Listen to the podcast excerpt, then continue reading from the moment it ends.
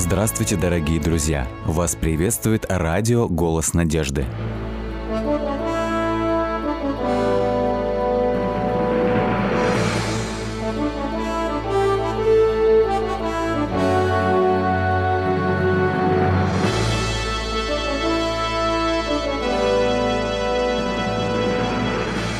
Вас приветствует радиотелецентр «Голос надежды». В эфире программа «Великие пророки Библии» в студии Александр Болотников.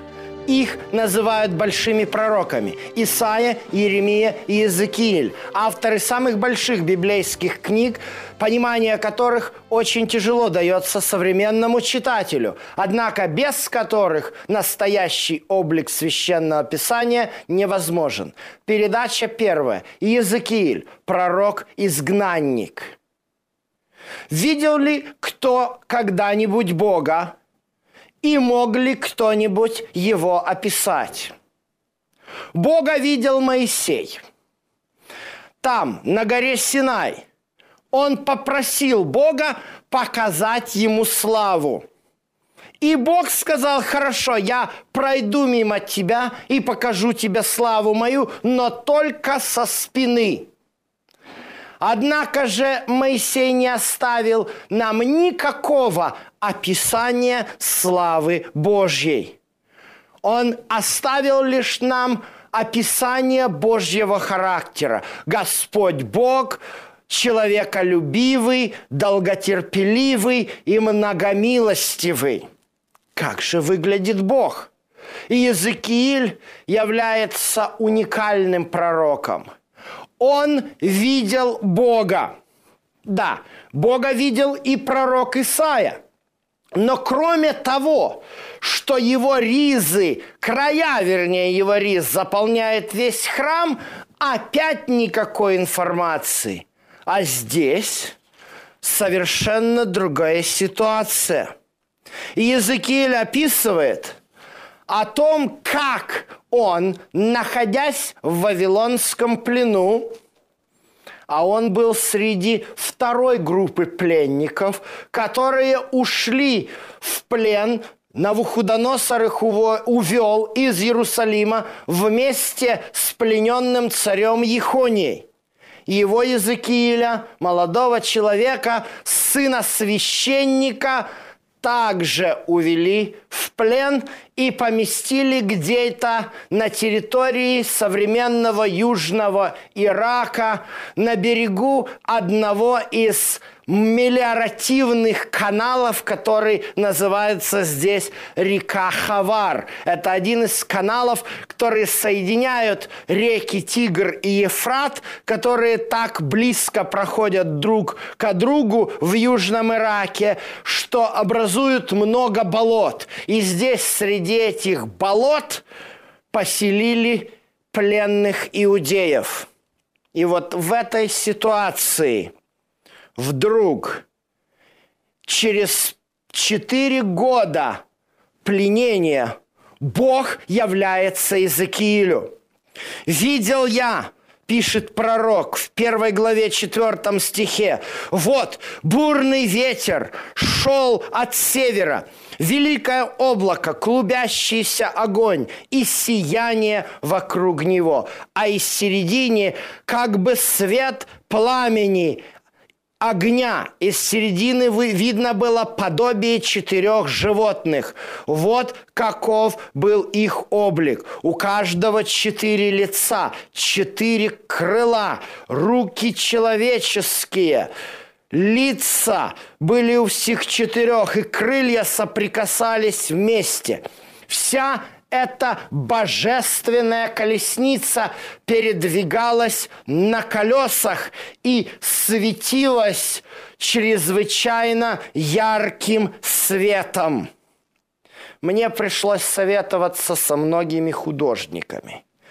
Ни один художник не может адекватно на двухмерной бумаге отразить это правильным образом. Как что двигалось, что это за лица, что это за животные, абсолютно непонятно. Понятны лишь несколько деталей. Вот, например, такое интересная одна из деталей.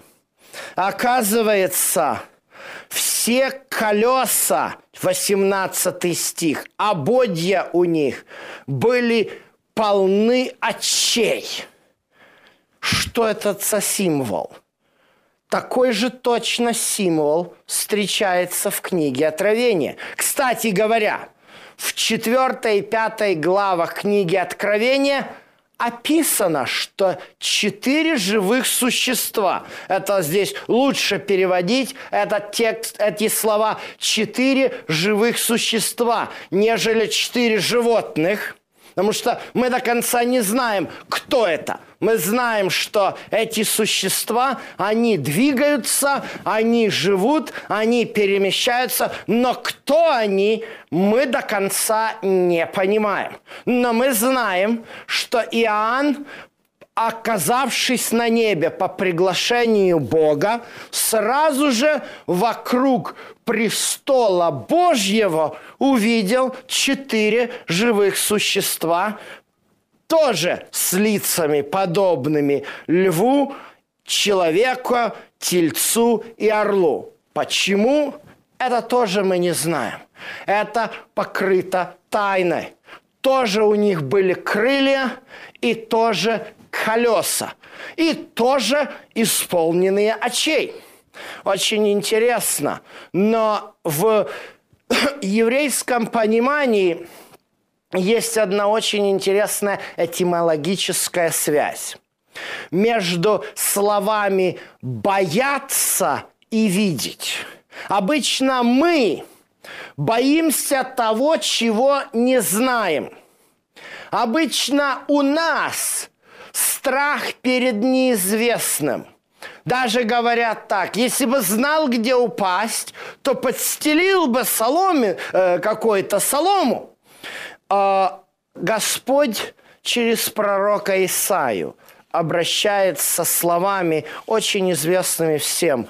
Э, это книга Исаи, 41 глава, где написано в 10 стихе «Не бойся, ибо я с тобою, не смущайся, ибо я Бог твой. Я укреплю тебя, помогу тебе и поддержу десницу правды моей». Однако же в книге притчи Соломона сказано, что начало мудрости – это страх Божий. Здесь встречаются, оказывается, два разных еврейских слова. Двумя разными словами в еврейском языке обозначается обычный страх и Божий страх.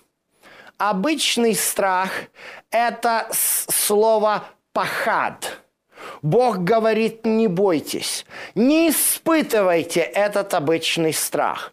Но есть Божий страх. Ярат Адонай. Вот это еврейский глагол «яра», он этимологически связан с другим еврейским глаголом «раа» – «видеть». Вот почему на ободьях есть колеса. И почему всегда присутствии Божье всегда кто-то да исполнен очей. Это делается для того, чтобы показать все видение Бога. Вот что такое страх Божий. Страх Божий – это не страх перед известным. Страх Божий – это понимание и осознавание известного факта, что где бы мы ни находились, Бог нас видит, как об этом говорит Иов. Пойду ли я даже в преисподнюю, и там ты меня видишь. От Бога невозможно скрыться. Никакие наши действия, никакие наши поступки скрыть от Бога невозможно. И именно поэтому здесь подчеркнуты глаза – Дело в том, что пророк Еремия, и мы уже говорили о том, что вся весть его книги посвящена тому, чтобы показать, как Бог совершает свое наказание над Израилем за грехи, за отступление. Здесь, в книге Иезекииля, мы позже увидим – как Бог будет показывать Иезекиилю очень многие вещи, которые вроде бы были тайно, но для Бога все явно. Еще один очень важный элемент. 26 текст – над сводом, который был над головами их. Здесь идет речь о том, что эти четыре животные, они э, поддерживают с четырех сторон определенный свод.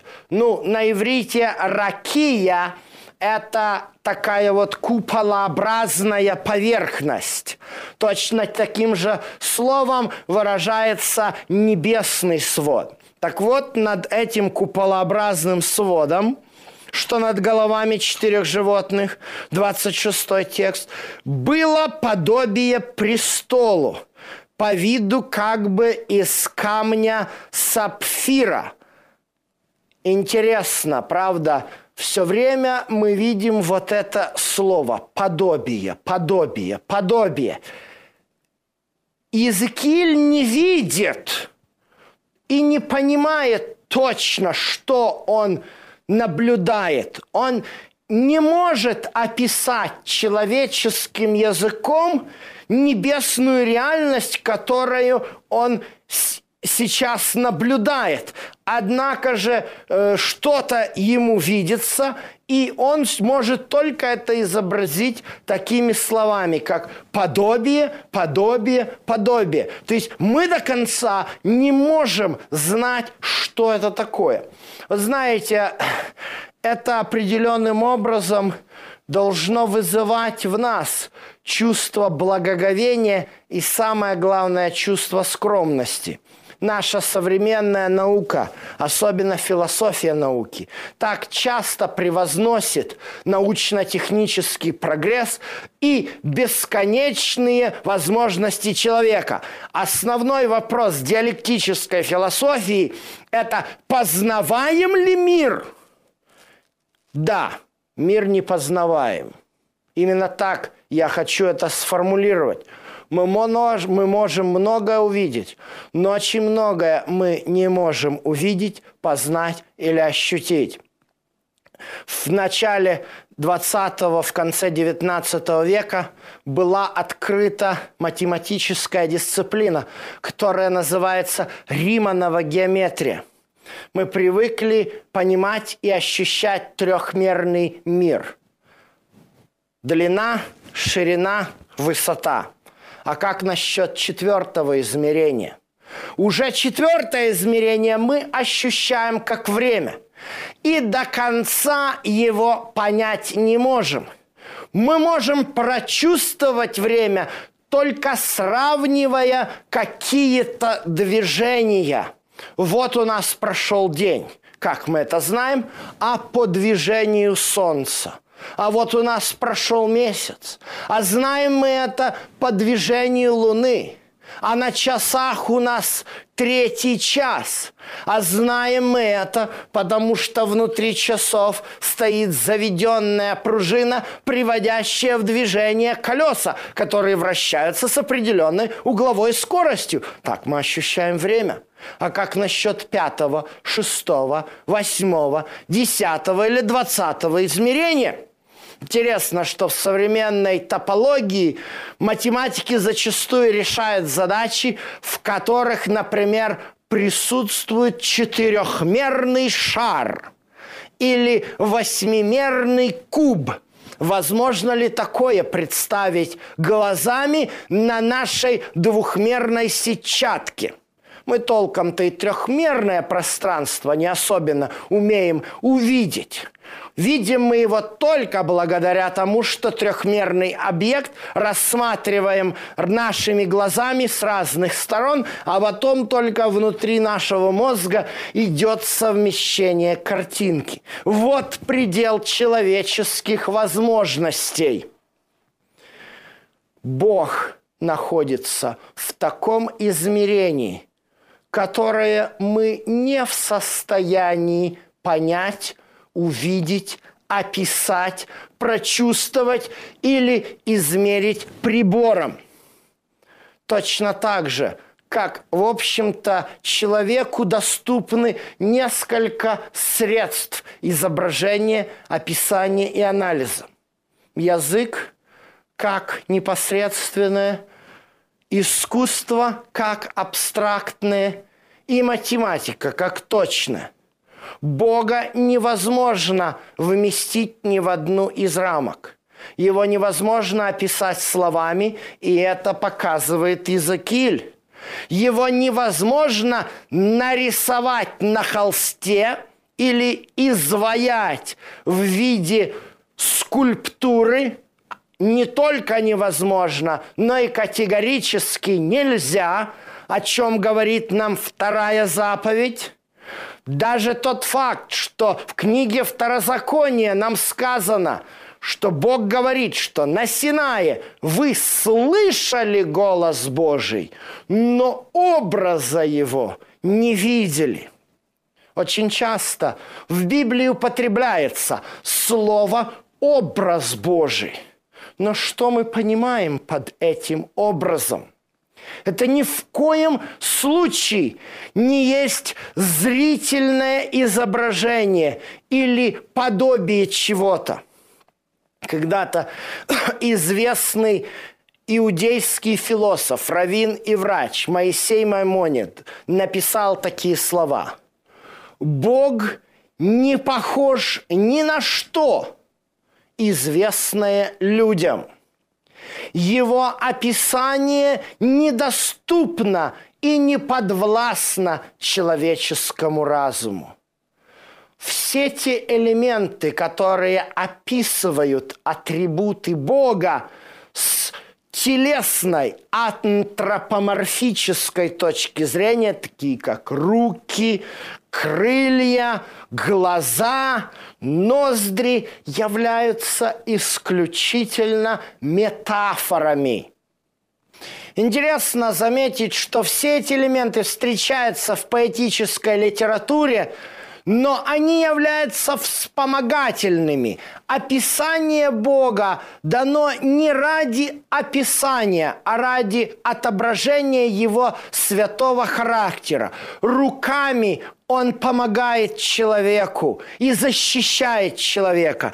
Крыльями он покрывает человека и так далее, и так далее. Интересно, что когда пророк Исаия описывает даже нам Мессию, фактически Иисуса, Бога, явившегося в образе человека. И здесь-то, конечно бы, надо показать, как он выглядит. Но Исаия не дает нам никакого описания, более того говорит, и не было в нем ни вида, ни величия. И мы смотрели на него – и не было в нем вида, который бы привлекал нас к нему. То есть Иисус своим внешним видом, по словам Исаи, не является привлекательным, но по своему характеру именно это привлекает. Почему? А потому что Бог желает, чтобы и мы судили не по наружному, а по внутреннему. И поэтому здесь Языкиль нам описывает Бога, но это описание дается нам исключительно для того, чтобы показать ту ограниченность в средствах выражения, ту недоступность, которую мы, грешные люди, не можем до конца воспринять то небесное, те реальности, которые существуют у нас на небе. большому сожалению, как э, мы говорили о проблемах в христианстве, где постоянно есть вот эта попытка изобразить образ Бога, но есть и проблемы в иудаизме. Так, например, в VII веке нашей эры начало зарождаться мистическое еврейское учение Каббала. Это учение, оно основывается на двух таких мистиках. Одна из мистик – это Маасе Берешит, история творения, а другая мистика – это Маасе Меркава, тайна колесницы. Вот здесь, в книге пророка Иезекииля, первая глава, они берут ее за основу и начинают исследование природы Бога и его колесницы. Однако же, когда мы наблюдаем и прослеживаем все те логические ходы, которые еврейские мистики 7, 8, 9 веков пытаются использовать, то мы видим, что, оказывается, они ничего нового не привносят. Это самая настоящая неоплатоническая философия, только изображенная и представленная в еврейских терминах. Что же нам еще может быть понятно на основании вот этого описания – мы видим здесь конкретное описание престола. Господь на своем престоле с колесами движется на землю. И это очень важно, что у престола есть колеса. Точно такое же описание дает нам пророк Даниил – который видел ветхого дня, сидящего на престоле, у которого были колеса. Бог перемещается во Вселенной. Бог – это не нечто отдаленное, трансцендентное, как это зачастую представляется в языческой религии.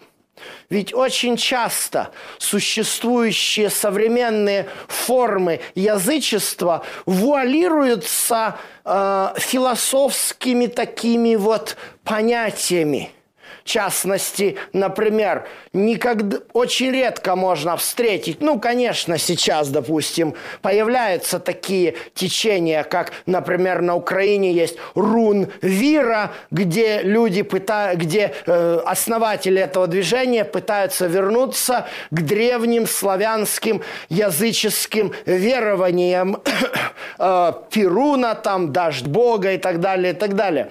Э, среди американских и особенно особенно канадских э, индейцев, э, они сейчас очень любят такие течения, вернуться к истокам, к вере предков, отвергнуть иудео-христианство, которое принесли западные миссионеры с их католическими протестантскими школами, которые строились там, особенно в канадской тайге, и вернуться к вере предков. Но это редко. В основном язычество завуалировано в виде вот таких вот э, религий, как Хари Кришна, э, буддизм, да и даже тот же индуизм. Все представлено это в виде философии нового века. Но есть нечто общее во всех этих философских течениях, благодаря которому можно распознать их язычество. Когда задаешь вопрос – кто создал этот мир? Ответа нет. Есть Кришна, есть Будда, есть Христос, есть Конфуций, весь этот пантеон. Кто создал этот мир? Ну, этот кто-то есть, но он так далек, точно так же, как был далек две с половиной тысячи лет назад платоновский логос. Но Бог, которого видит Езекииль, недалек. Он перемещается.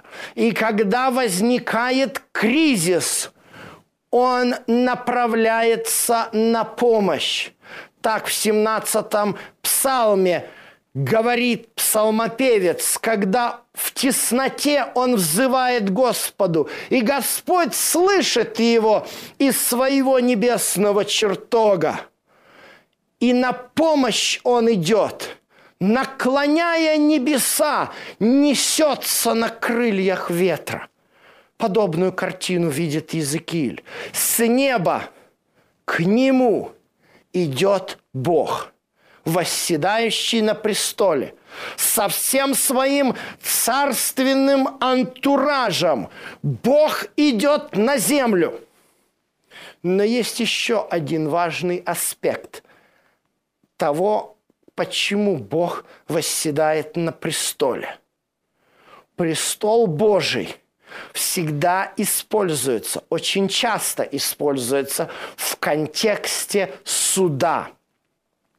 Бог восседает на престоле. Таким его видит Даниил в седьмой главе, когда описывает ветхого днями, сидящего на престоле. Огненная река протекает перед ним, и тысячи тысяч стоят перед ним. Судьи сели – и раскрылись книги. Мы увидим позже, исследуя видение Иезекииля, что это явление престола Божьего является Божьим, является проявлением, манифестацией Божьего суда, а также Божьего спасения. Одновременно. Эти понятия нераздельны. Но пока мы видим одно. Бог идет к Языкилю, лично к нему, и будет говорить с ним.